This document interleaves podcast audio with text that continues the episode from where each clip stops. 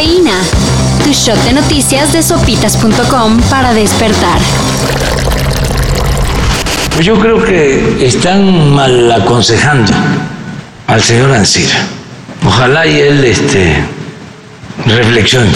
Alonso Ancira, dueño de Altos Hornos de México, quedó en pagar 200 millones de dólares a cambio de su libertad, luego de aceptar que sí le vendió a Pemex a sobreprecio la planta chatarra agronitrogenados. Ok. Solo pedimos trato preferencial con base en mi gran fortuna. ¿Puedo ver? Puede ver con los ojos, no con las manos. Bueno, de esos 200 melones ya entregó 50. Sin embargo, ahora dice Pemex que no sabe dónde los puso. La investigación de Quinto Elemento Lab puso en evidencia esta ridícula y corrupta situación.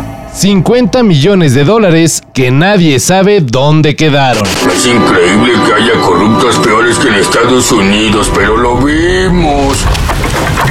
Rusia y Ucrania llegaron según a un acuerdo de alto al fuego temporal. Esto para establecer los corredores humanitarios que son las vías para facilitar la circulación segura y libre de ataques para la ayuda humanitaria y de las víctimas del conflicto. Y decimos según, porque horas después del acuerdo, el ejército ruso atacó la central nuclear de Zaporizhia.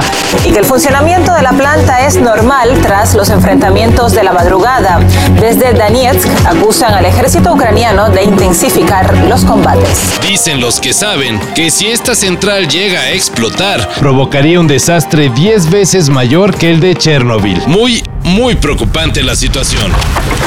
It will be out in. I mean, the way they, they're so slow because of vinyl and stuff, but it might come out as early as like September probably. Habrá disco nuevo de The Cure este año. Bueno, si llegamos. It's called Songs of a Lost World. Oh, nice. Okay.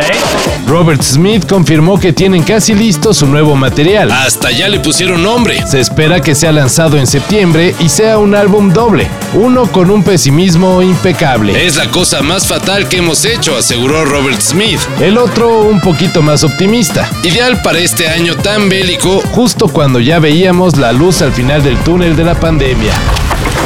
Siete balazos aproximadamente fueron disparados, según la Fiscalía del Condado Santa Clara, que reveló esos detalles en torno al caso de Caín Velázquez.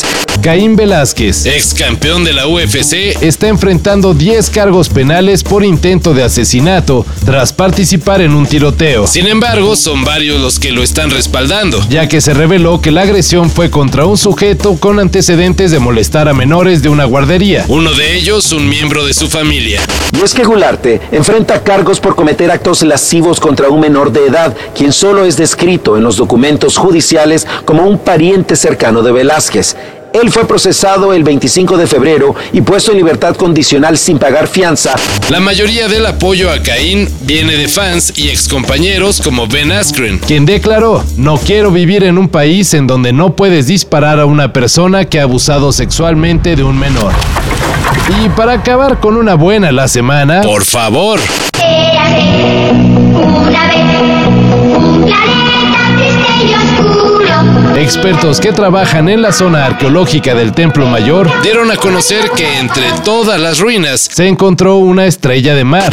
Y mientras tanto, en Tenochtitlán, hoy México, en el palacio del gran rey Moctezuma, a quien nadie puede mirar de frente. Se trata de un bello ejemplar de la estrella Nidorelia armata, la cual habita en el Océano Pacífico. Según los especialistas, es la más completa y articulada que han encontrado.